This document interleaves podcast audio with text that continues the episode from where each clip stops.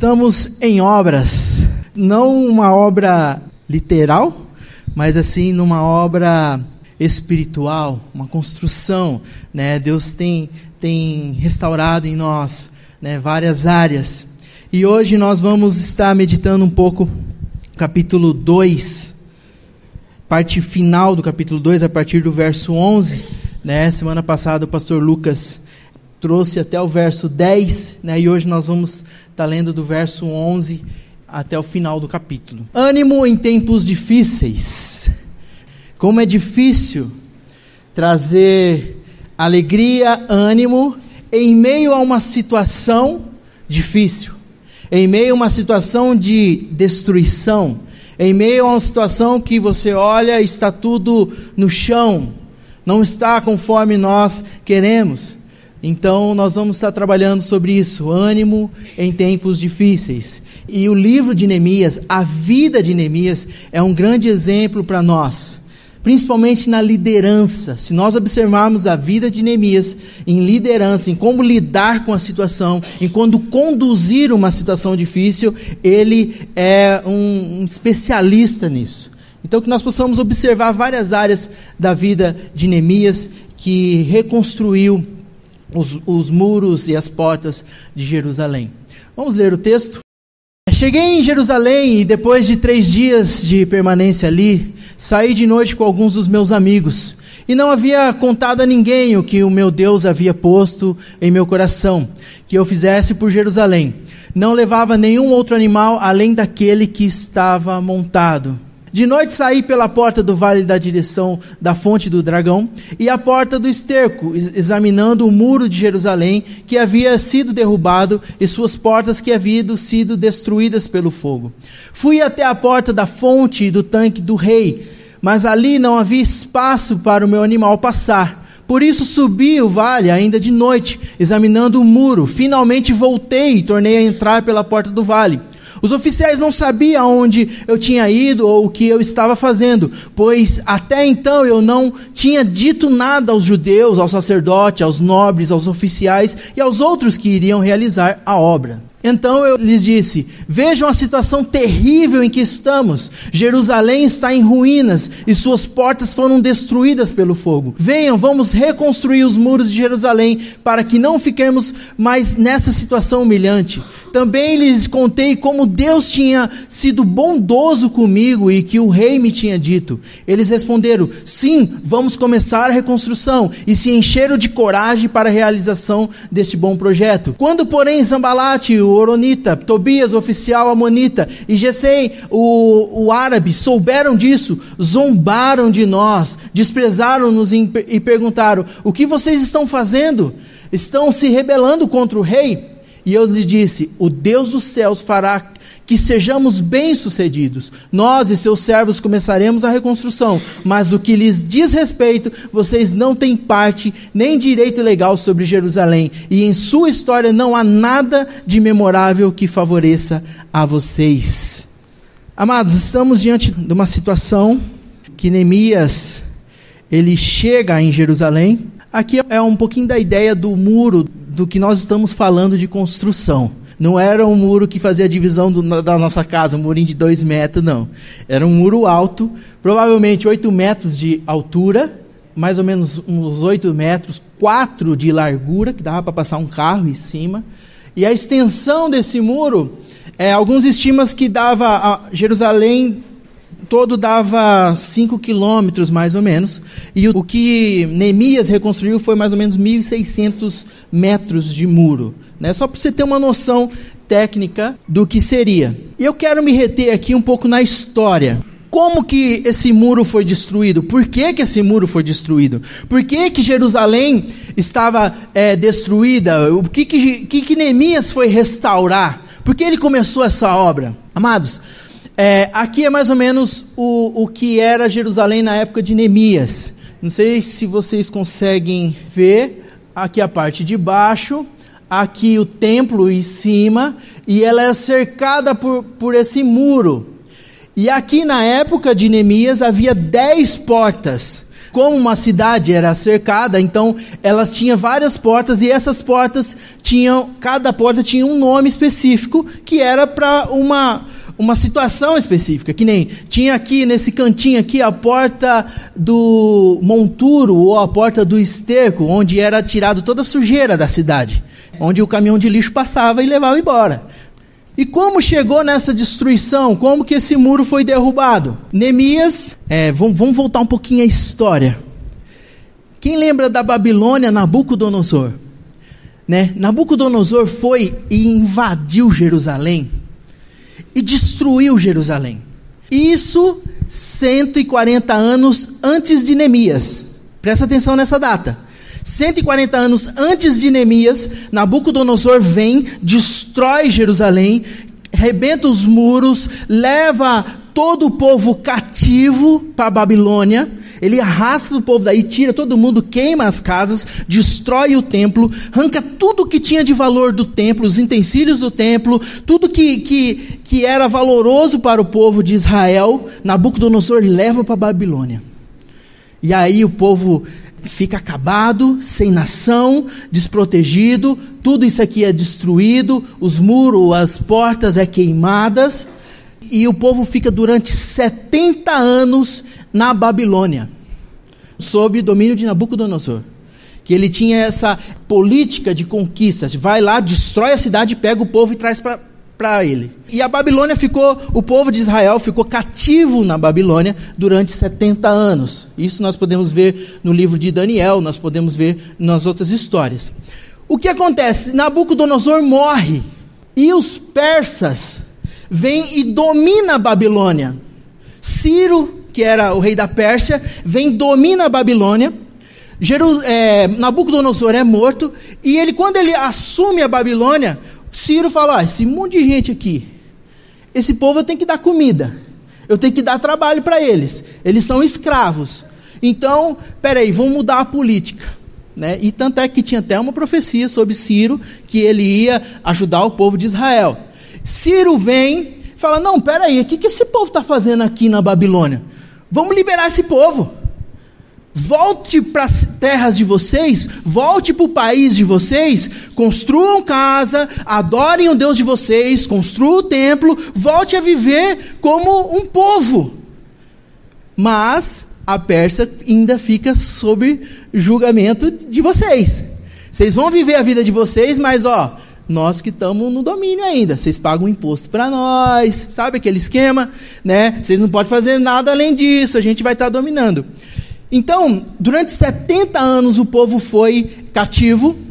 Ciro liberta o povo. E tem um camarada que nasceu na Babilônia que chama Zorobabel. Zorobabel, ele é, é um, um, um, judeu, né, um povo de, de, parte do povo de Deus, que ele traz esse povo de Israel, que estava na Babilônia, para voltar para Jerusalém ele, traz, ele cria esse desafio, falou: não, vamos voltar para Jerusalém e vamos reconstruir Jerusalém. Isso já 70 anos antes de Neemias. Né, antes de Neemias chegar na, na conversa. Né, 70 anos, Zorobabel volta com os remanescentes para Jerusalém e ele já começa a, como estava tudo destruído, ele fala: vamos lá, vamos reconstruir as casas. E ele traz ele, o primeiro projeto que ele faz é a reconstrução do templo. Porque o templo estava destruído aqui em cima, estava sendo destruído. Zorobabel inicia esse trabalho de reconstrução do templo. E ele gasta 32 anos para reconstruir o templo. Os abençoados, é, o Sambalate, o Tobias, não é o nosso Tobias, mas é os caras lá, já estava nessa época dando trabalho para Zorobabel. Ele já estava é, meio que criticando o povo. Né? Mas isso aí é uma outra história. Então Zorobabel demorou 32 anos, ficou 17 anos parado a reconstrução do templo, porque era algo difícil. Né? Lembrando que esse templo aqui, Salomão tinha construído um templo top, né? de grandeza, com muita riqueza, que o, o, o Nabucodonosor destruiu tudo, levou tudo embora.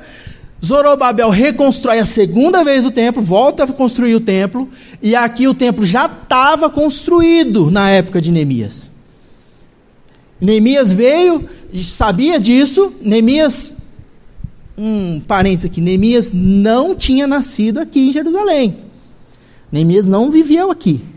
Neemias já estava lá na Pérsia, né, com, com o rei é, servindo o copeiro do rei, né? Então, mas Neemias era descendente daqui. Os pais deles faziam parte de Jerusalém, né? Então, só para vocês se orientarem, quando Neemias tem a notícia de que a cidade dos pais dele estava destruída, os muros, as portas estavam quebradas, o templo estava funcionando, estava assim, entre aspas, estava lá construído, não da mesma grandeza de, de Salomão, mas com o que Zorobabel já tinha feito. Então Neemias vem e reconstrói né, esse muro. Ele fica, é, como nós já vemos na, nas mensagens anteriores, Neemias ele chega em Jerusalém. Né? Então, esse momento que nós vamos compartilhar aqui no verso, capítulo 2, do 11 até o 20, é, Neemias já chega em Jerusalém com toda a sua comitiva. Então, para chegar aqui em Jerusalém, ele já tinha rodado 1.583 quilômetros, para ser exato. Né? É, deu quase quatro meses de viagem.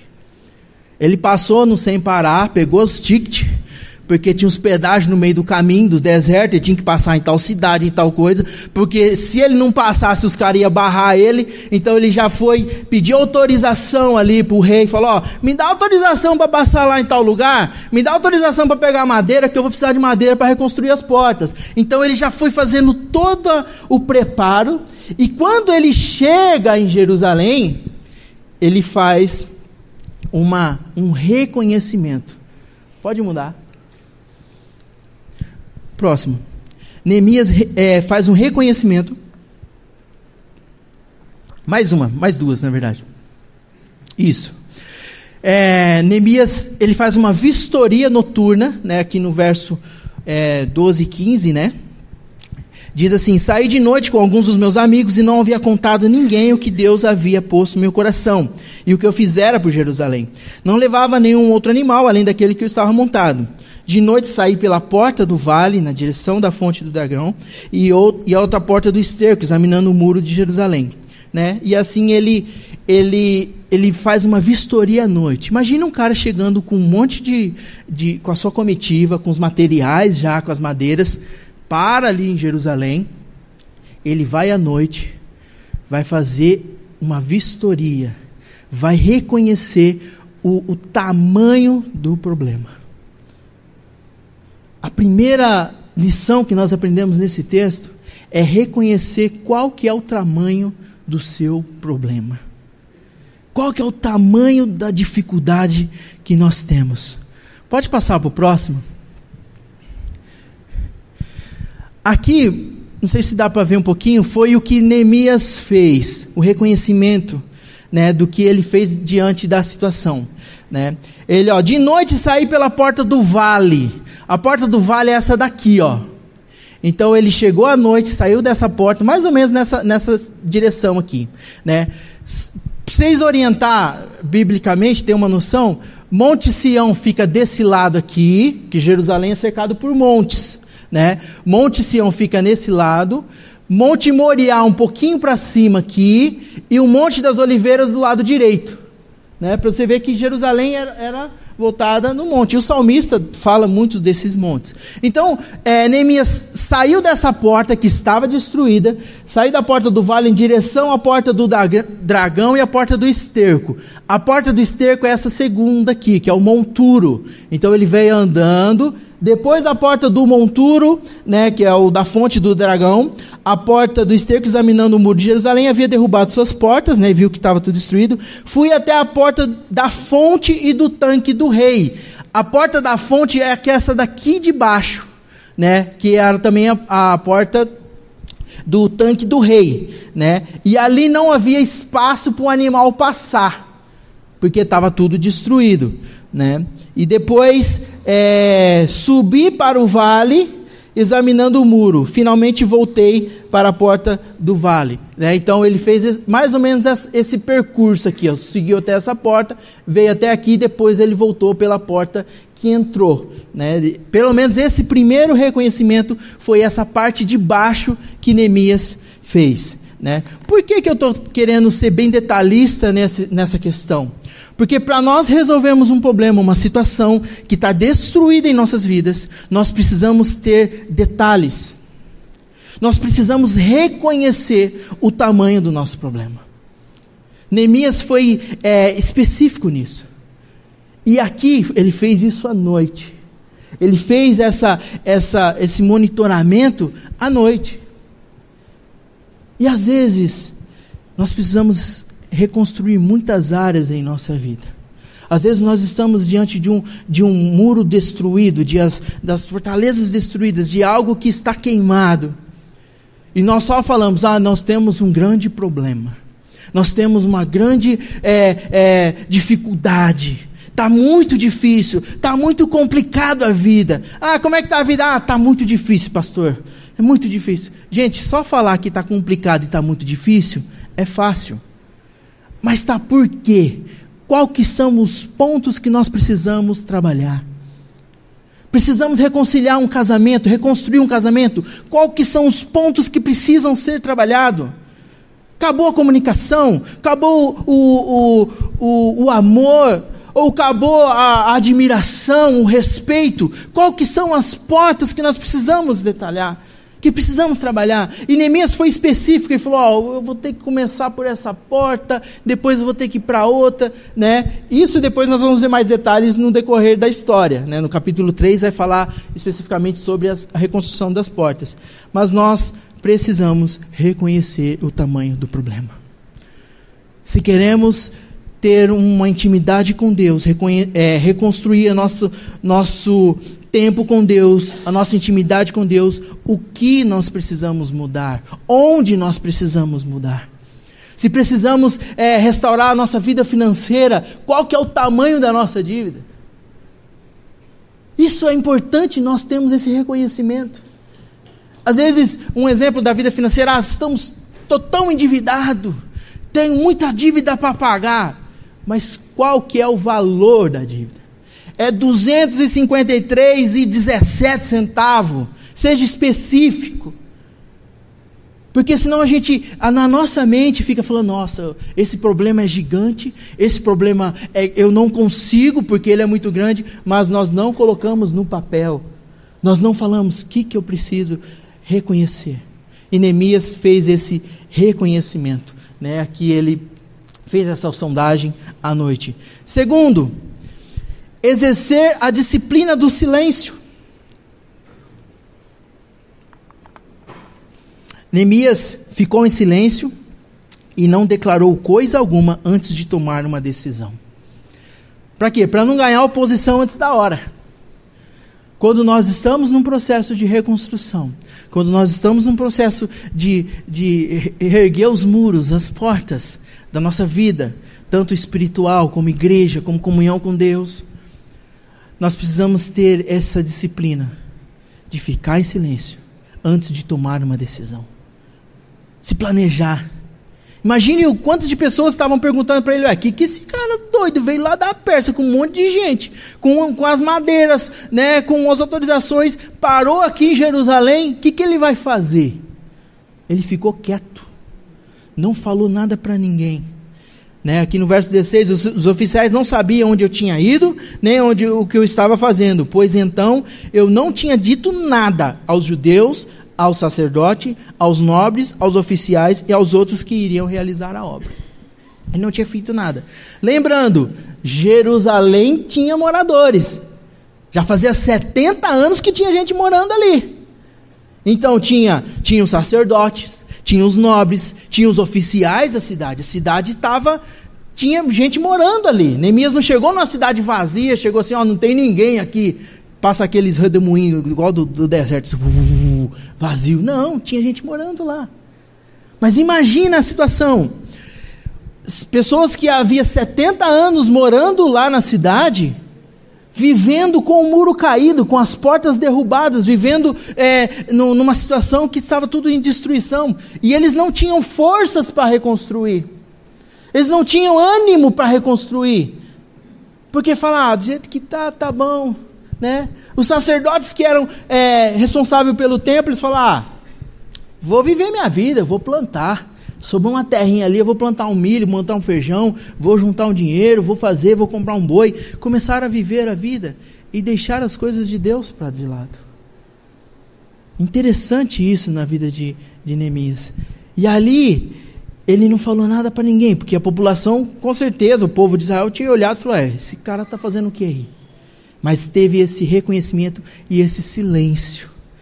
E muitas ações que nós temos que tomar, nós temos que nos reservar, falar: Senhor, me dê sabedoria, me dê estratégia para poder tomar uma decisão e fazer e ter uma ação diante disso. Isso é uma lição que Neemias fala. Porque ele sabia que toda a reconstrução, todo o trabalho que ele iria enfrentar ali, ele ia ter uma oposição. Gente, tudo que a gente for fazer, que seja algo de bom, que seja algo para agradar a Deus, que seja algo para fazer a vontade de Deus, você vai ter oposição. Vai ter gente te criticando, vai ter gente falando mal de você, vai ter gente falando mal do que da sua posição. Então nós temos que estar atentos a isso. E Neemias foi muito sábio, ele falou: oh, Eu não vou falar que eu vou reconstruir, porque senão vai virar um montoeiro aqui, vai cair no grupo, e aí o pessoal vai espalhar e vai queimar a gente antes de nós começar a trabalhar. Então Neemias foi sábio. Ele falou: Peraí, vamos ter esse tempo. E depois ele tomou uma ação. Então, é, em qualquer processo de restauração, fique em silêncio, tenha um tempo de silêncio que vai ter o tempo de ação, mas guarde isso, analise a informação. Né? Com certeza Neemias, como ele tinha ouvido falar que estava destruído, agora ele estava vendo a destruição e falou: Eu vou ter que começar por um outro lado. Né? Terceiro, terceira lição que nós vemos aqui em Neemias encorajar aqueles que estavam desanimados. Depois desse tempo de silêncio de Neemias, dele analisar a situação, convoca uma reunião dos líderes de Israel, informando as péssimas condições do muro da cidade e anima com seu testemunho e patriotismo. Então, Neemias reconhece a situação, ele faz uma reunião, ele chama todos os líderes de Israel, os sacerdotes, os oficiais, todos ali falam: ó, o muro está nessa situação. Nós estamos diante desta situação, né?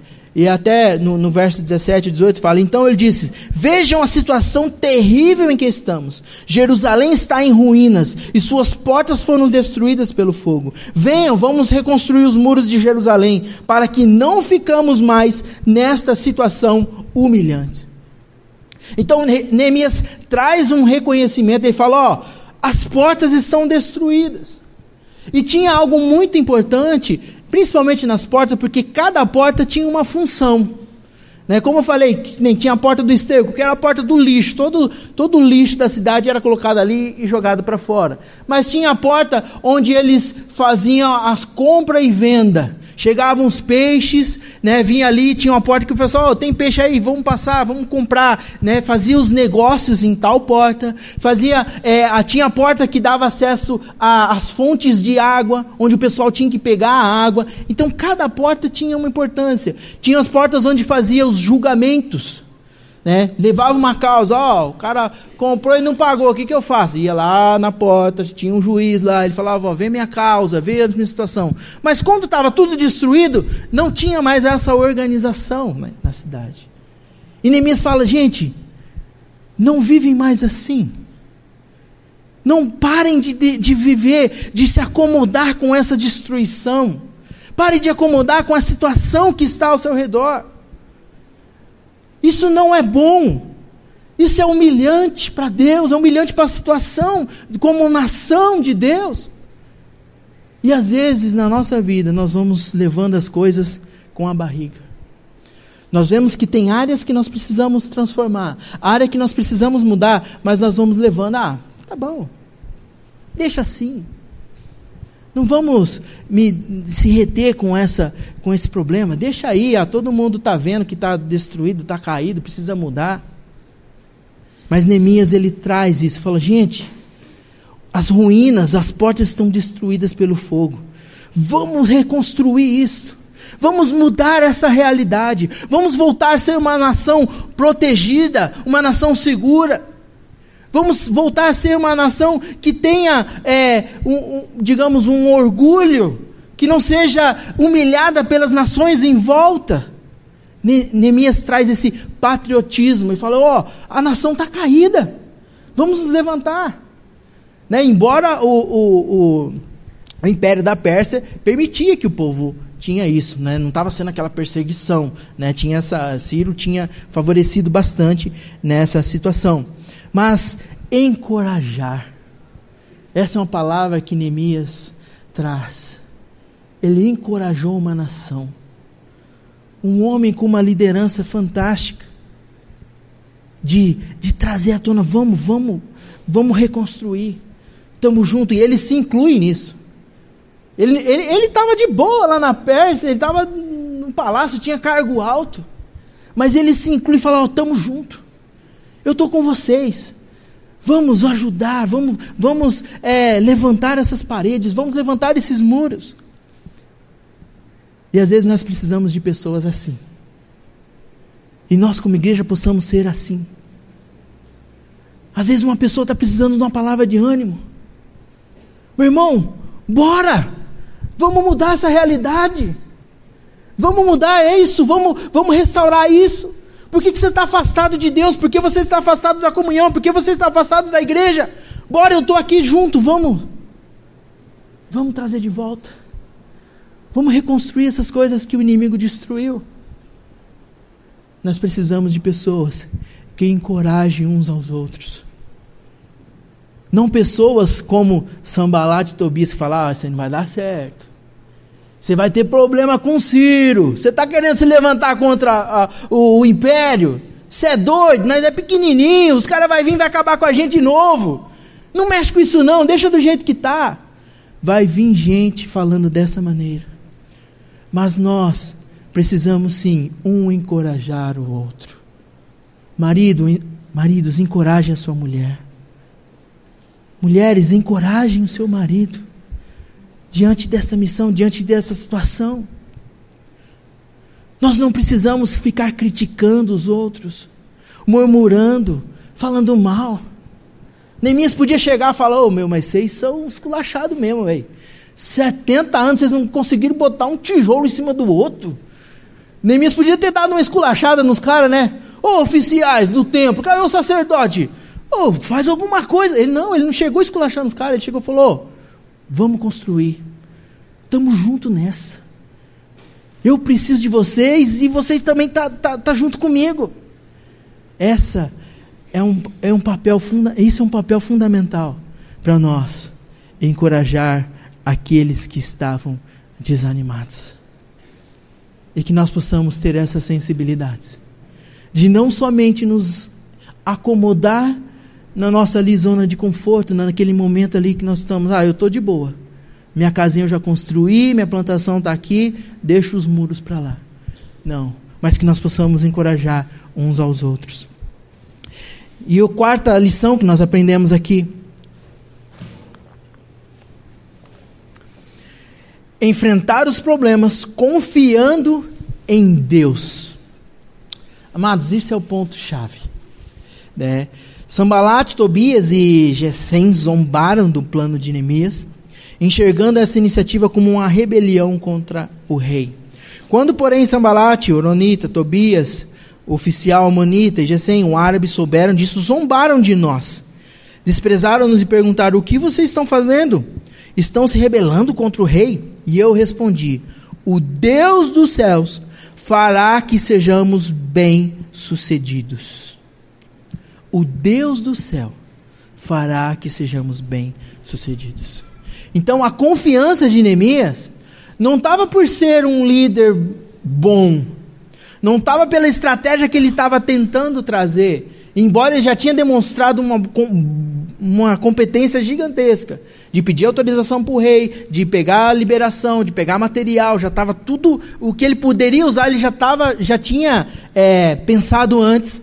Mas aqui a confiança de Neemias estava porque Deus era com ele.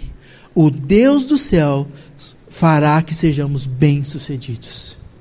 Essa confiança em Deus vai nos ajudar a combater os inimigos, ou que se levanta contra aquilo que nós estamos adiante. Porque Neemias foi confrontado. Né? Todo mundo começou, a, a, esses três pelo menos, que fazia, eles moravam lá em Jerusalém, viu? Esses caras não é de fora não. Né? Nessa volta aí de, de reconstruir, é, Tobias, né? o, o, o também estavam ali, eles tinham uma certa influência no povo. Né? Então, é, enfrentar os problemas, amados, confiando em Deus. Porque se nós confiarmos na nossa própria força, se nós confiarmos no nosso próprio potencial, se nós confiarmos nos nossos próprios recursos ou no nosso próprio entendimento, nós vamos ser fracassados. Neemias podia ter chegado e falado: Não, eu sou amigo do rei e tal, eu tenho toda a influência. Não. Mas a nossa dependência tem que ser em Deus. Em Deus. E que nós possamos viver dessa maneira. Confiar que é Deus que vai restaurar. Que é Deus que vai dar a estratégia certa. Né? É Deus que vai, vai nos, nos fortalecer diante disso.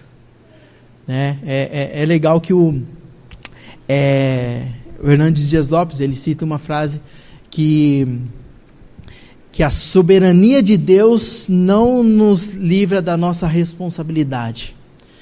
Nós devemos sim confiar que Deus está no controle de tudo. Isso é importante para nós, que nossa dependência está em Deus, mas também exige uma ação nossa.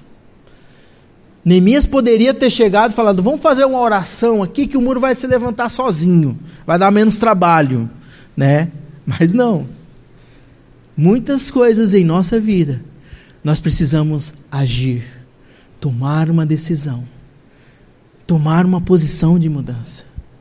No casamento, nós precisamos sim de tomar uma decisão. Ah, meu casamento está mal, meu casamento está legal, meu relacionamento com a minha esposa não está legal. Mas você conversa com ela. Você compra um chocolatinho para ela de vez em quando, leva uma flor, faz um agrado, dá um beijo, faz um carinho. São atitudes que traz transformação. E às vezes nós queremos uma transformação, não, Deus muda meu casamento, muda minha família, muda a história, e só fica orando, orando, mas não toma uma atitude. E muitas vezes na nossa vida, nós precisamos tomar uma atitude, tomar uma decisão, para que algo comece a acontecer. E Neemias entendeu muito bem disso. Ele era um homem temente a Deus, buscava em Deus, tinha sua confiança em Deus, mas também agiu. Né? E para concluir, verso 20, diz: Eu respondi: O Deus dos céus fará que sejamos bem-sucedidos. Nós e seus servos começaremos a reconstrução. Glória a Deus por isso. Neemias entendeu e, e, ele conseguiu falar com o coração da cidade, com o coração do povo. E tanto é que o povo até respondeu: Vamos sim reconstruir o muro. Vamos começar e reconstruir. Vamos fazer esse muro novamente. Todo o povo tinha entendido isso.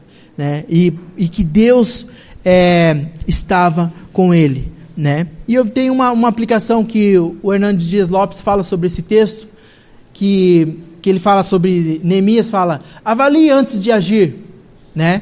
Investigue antes de motivar. Silencie antes de falar. Dê seu exemplos antes de animar, né? Neemias deu exemplo. Ele fala, ó, eu, Deus falou com o rei, né? Que o rei me proporcionou que eu estivesse aqui. Né? Ele dá é um testemunho que ele fala, né? Então, dê seu exemplo antes de animar. Mexa com os corações das pessoas antes das mãos. Quando nós queremos que as pessoas façam algo, primeiro trabalhe no coração. Não chega, vai, vamos lá, vamos fazer, vamos fazer desse jeito. Não, peraí. Traz uma motivação né, para aquela pessoa. E o último, dependa de Deus. Resista ao inimigo. Põe a mão na obra e motive as pessoas. Né? Essa é a lição que nós podemos ver nesse nessa história de Neemias dessa grande reconstrução. E que nós, diante disso, nós possamos confiar nesse Deus maravilhoso. Que nós possamos entender que essa grande transformação, essa grande reconstrução hoje nós podemos ter em Cristo Jesus. Viver uma vida dedicada ao Senhor. Confiar nele. E que nós que essa decisão venha a ser forte em nossas vidas, venha a ser em primeiro lugar. E que nós não possamos estar nos acomodando com convivendo com coisas que, que estão destruídas. Ou até mesmo vivendo em pecados que nós deixamos ali e falar, deixa aí, não dá dando nada. Mas que nós possamos ter esse compromisso. Eu quero restaurar. Eu quero voltar a ter uma vida com Deus. Eu quero voltar a ter uma comunhão com a igreja. Eu quero voltar a viver de uma forma que agrade a Deus. E que nós possamos aprender com Neemias diante dessa situação. Amém? Vamos orar? Pai querido, obrigado, ó Deus, porque o Senhor é um Deus maravilhoso, misericordioso, ó Pai. Eu venho pedir, Senhor, que o Teu Espírito venha falar em cada coração nesta manhã, Senhor. Ó Deus, que nós possamos sondar, analisar, ó Deus, avaliar a situação dos problemas que estamos à frente, ó Pai. O que precisamos mudar? O que precisamos ser transformados, ó Pai? Por onde nós devemos começar, ó Deus? E que o Senhor possa estar colocando esse ânimo, essa alegria, essa esperança dentro dos nossos corações nesta manhã, Pai. Fale com a tua igreja, Senhor. Ó Deus, fale com aquele coração que está sem esperança nesse momento, Pai. Fale com, aquela, com aquele coração, ó Deus, que, que pensa que já está tudo perdido, que não tem mais jeito, Senhor. Mas que o Senhor venha com a tua mão poderosa, está agindo e transformando. E que nesta manhã nós possamos estar, Senhor, com o nosso coração animado, confiando, Senhor, em Ti, para tomar um passo de transformação e completar a obra que o Senhor começou em nossas vidas, ó Pai. Em nome de Jesus eu te peço, Senhor, e te agradeço por esse tempo. Amém e amém.